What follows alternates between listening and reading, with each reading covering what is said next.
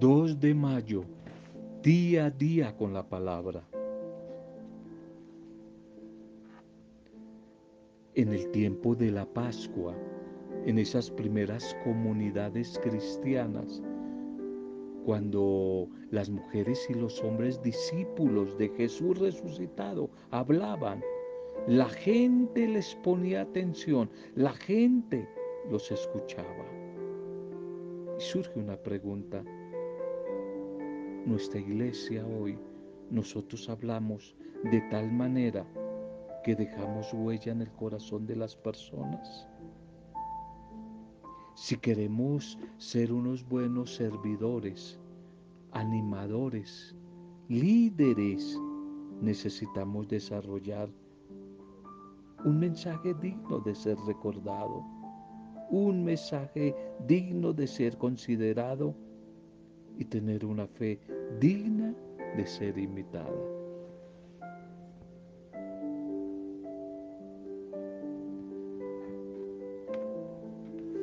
Hola, una bendición para tu vida a esta hora en que recibas el audio. Un saludo para ti, un saludo a la familia, un saludo a las comunidades, pequeñas comunidades, a las pastorales, a los amigos microempresarios que se reúnen para compartir este audio, a todos los que de una u otra manera les llega la buena noticia, no lo olvides. La palabra del Señor es una buena, no una mala, una buena noticia. Eso significa evangelio, buena noticia, buena noticia. Que buena noticia llegue hoy a tu vida. Carcomidos en medio de tantas malas noticias, tantas malas noticias que nos encierran, que nos rodean por todo lado. Pues Jesús resucitado es buena noticia para todos nosotros.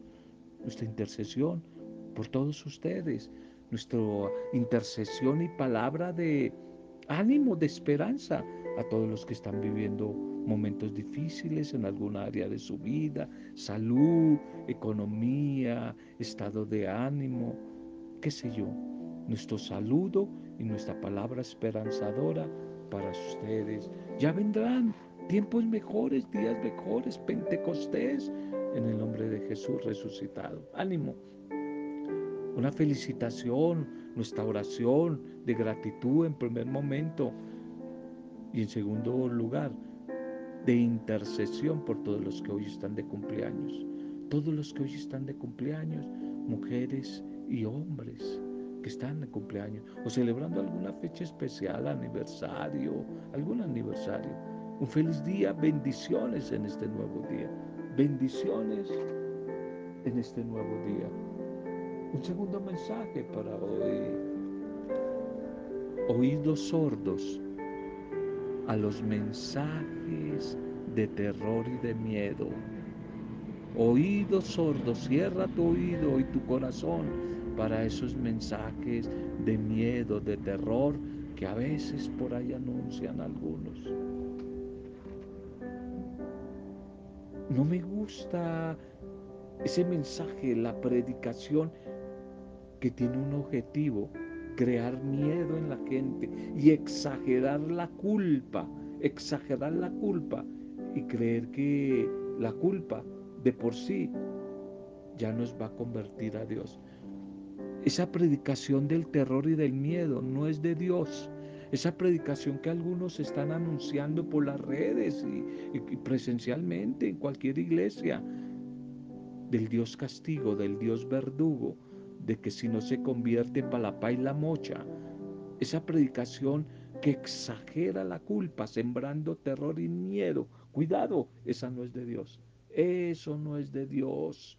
No me gusta que nos amenacen con la ira de Dios, con la venganza de Dios por los errores y los pecados que hemos cometido. Jesús dijo en el Evangelio, yo no he venido por los santos, por los perfectos, por los sanos, yo he venido por los enfermos y por los pecadores.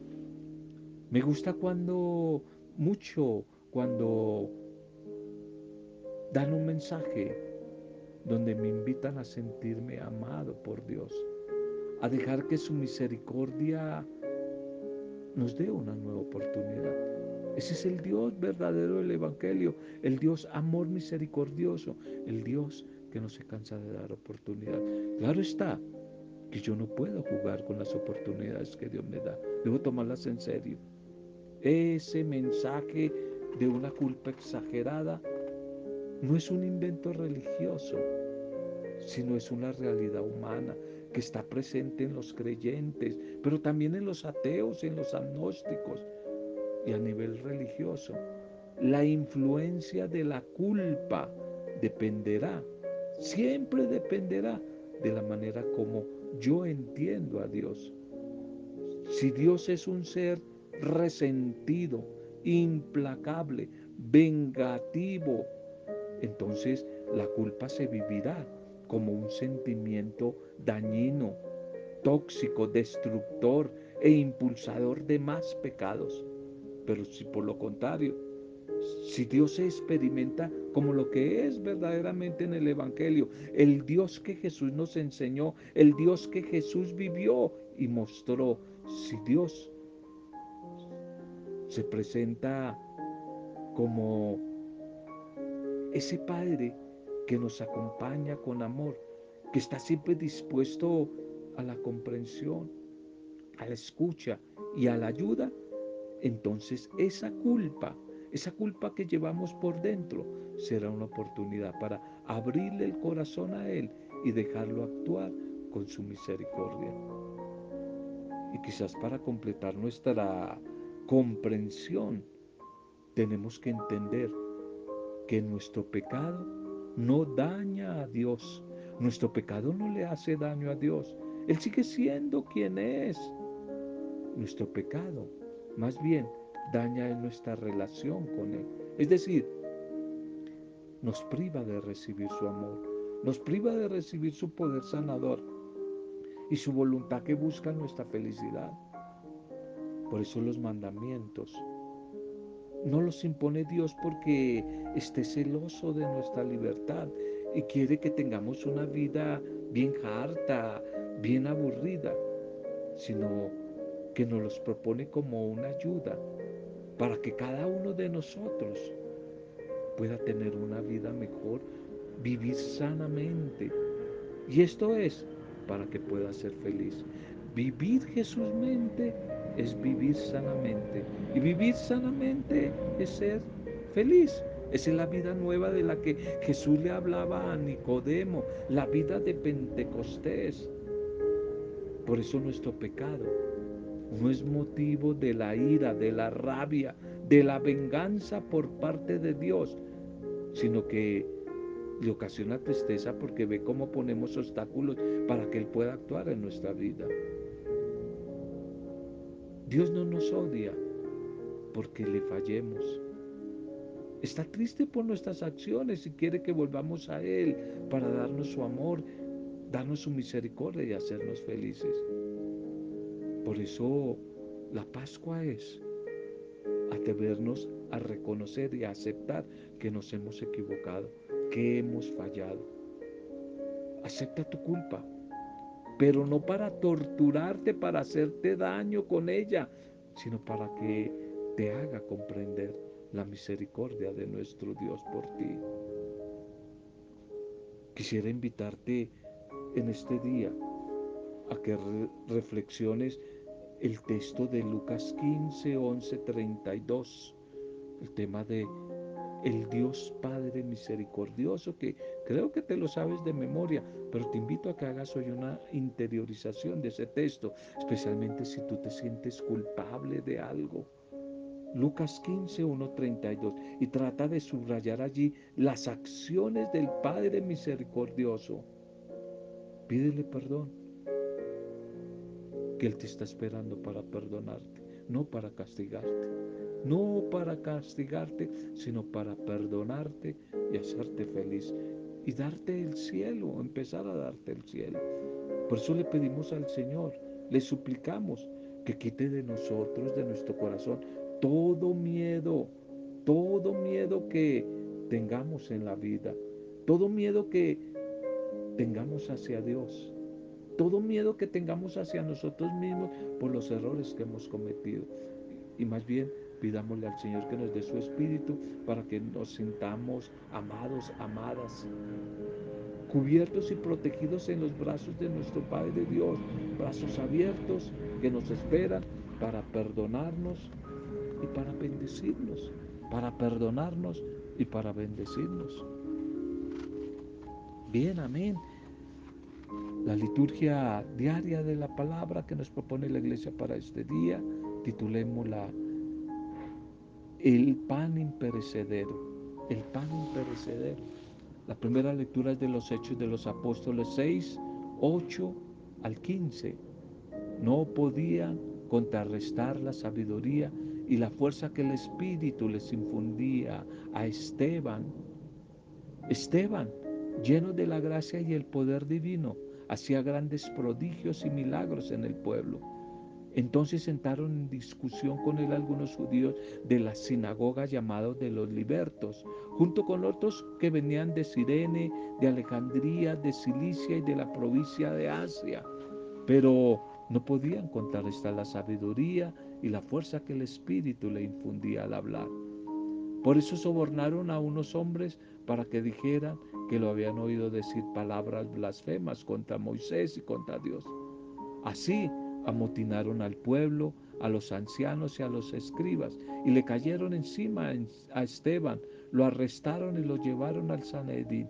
Allí presentaron falsos testigos que afirmaron, este hombre no cesa de hablar contra este santo lugar y contra la ley, pues nosotros lo oímos decir que Jesús, ese Nazareno destruirá este lugar y cambiará el culto tradicional que Moisés nos dejó. Todos los que tomaban parte en la sesión del Sanedrín fijaron en Esteban los ojos y vieron que su rostro parecía el de un ángel. Amén. Amén y amén. Entre estos siete servidores, diácono, la palabra diácono, diaconía, significa servicio, servidor. De una u otra manera, todos somos diáconos, somos servidores del Señor.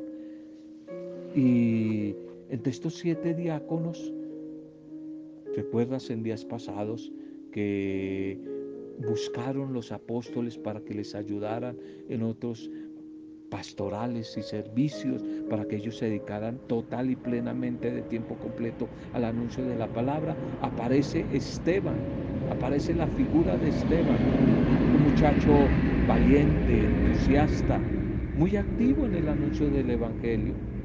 De este personaje se ocupará un poco más la lectura de los próximos días, especialmente mañana. Pero hoy nos presenta lo relacionado con el arresto de Esteban.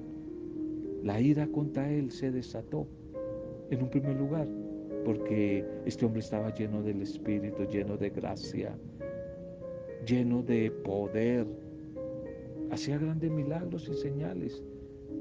Y luego porque sus adversarios no conseguían contrarrestar la sabiduría y el espíritu que hablaba por medio de él. Y entonces toman la decisión de arrestarlo, sobornando algunos testigos falsos, falsos positivos. Miren, miren, falsos positivos también en aquella época, para que declararan haberlo oído blasfemar contra Moisés y contra Dios. Y en nuestros días, ¿cómo se sigue repitiendo el drama de Esteban? Cuando hay una palabra profética que denuncia cualquier injusticia, cualquier irregularidad en la administración eh, pública, en los gobiernos, aún en la misma iglesia. Se va a buscar por cualquier medio a callarlo, silenciar esa voz porque es una piedra en el zapato. Y el cristiano movido por la fuerza del Espíritu debe presentarse valientemente, sin ningún temor, ante cualquier ambiente hostil que se le presente. La vivencia, esa vivencia práctica del Evangelio, nos debe dar la coherencia de vida, la valentía, la autoridad necesaria para cumplir la misión profética del Señor. De lo contrario, nos vamos a sentir limitados, inseguros, vacilantes, temerosos, temerosos. Este Esteban, como los primeros discípulos apóstoles, son testigos de la resurrección, testigos de la buena noticia del Evangelio, allí en medio de esas fronteras adversas, hostiles del Israel de aquella época. Y por eso estos textos nos vienen presentando una serie de conflictos que se irán poco a poco polarizando, acrecentando en medio de la comunidad. tanto dentro de la comunidad como hacia afuera. Recuerdan que en días pasados había un pequeño choque, roce en la comunidad entre el grupo griego que había en la comunidad, el grupo helenista de la comunidad, los griegos y, el, y los eh, cristianos judíos, los hebreos que había allí en la comunidad. Pero sin embargo, esta polarización es conjurada con prontitud a través de una reestructuración administrativa que implica una reorganización de cargos y de funciones. Por eso hoy se nos presenta dentro de esa reorganización de la comunidad a Esteban, a Esteban un hombre presentado como un modelo de evangelizador, que siempre está impulsado por el Espíritu Santo, acreditado públicamente por sus hechos, sus milagros y por la posesión del carisma de la predicación que tenía. Por eso Lucas, Lucas el, evangelista que, que en su segundo tomo, que es los Hechos de los Apóstoles, ya lo dijimos, Lucas va como a estructurar el desarrollo de la vida apostólica de Esteban sobre el mismo esquema quizás en que se desarrolló la vida apostólica de Jesús.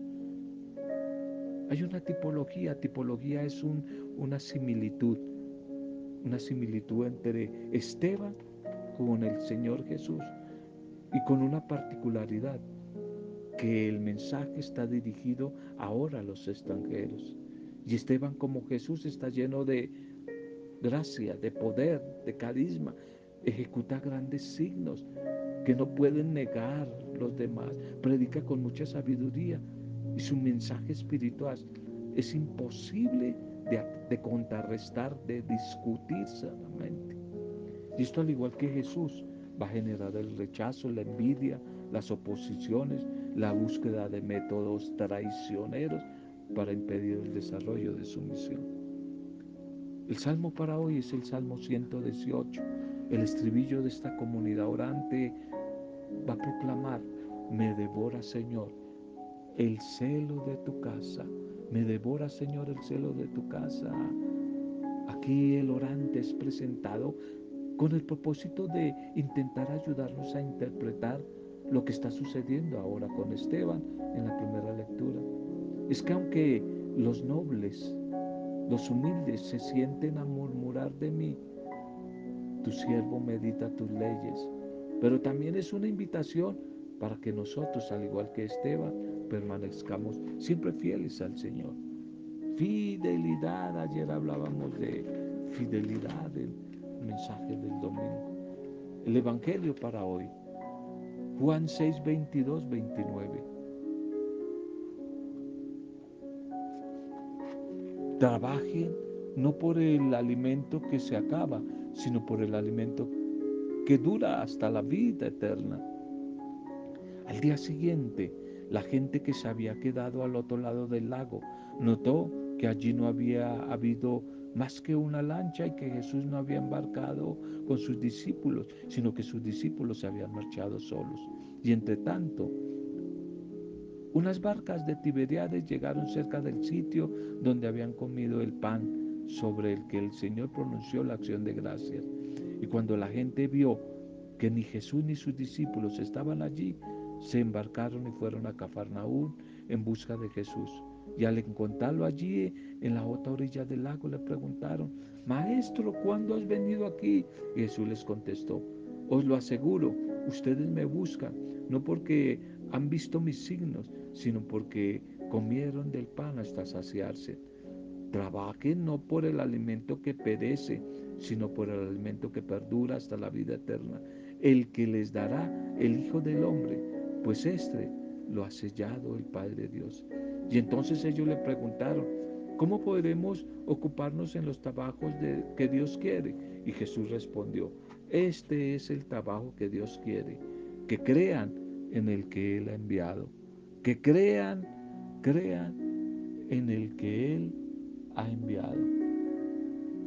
Amén, amén y amén. El pan imperecedero, el pan que satisface la vida, pero hasta la vida eterna. Este Evangelio nos sigue narrando el tema sobre el pan de la vida, ¿lo recuerdan?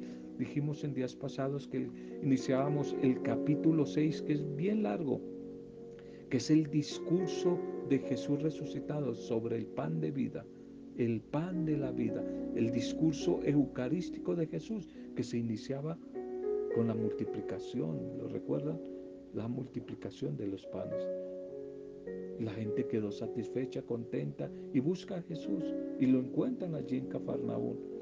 Pero él descubre las verdaderas intenciones, los verdaderos motivos por los cuales lo buscan. No por las señales que han visto, sino porque han comido, se han hartado de pan.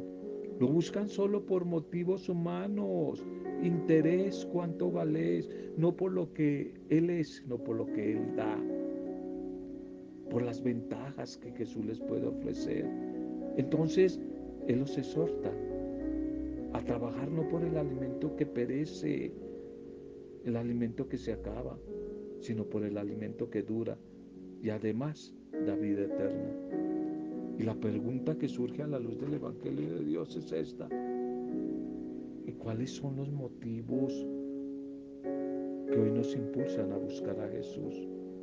¿Cuáles son los motivos que te impulsan tu mujer, tu hombre, a seguir a Jesús? A quererlo seguir, a seguir su proyecto de vida. ¿Cuáles son esos motivos?